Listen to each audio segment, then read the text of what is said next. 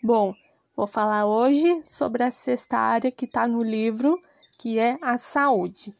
Essa área nos relata sobre cuidar da nossa saúde, cuidar do nosso corpo e da nossa mente também. Caso contrário, podemos perder nossa agilidade física e mental.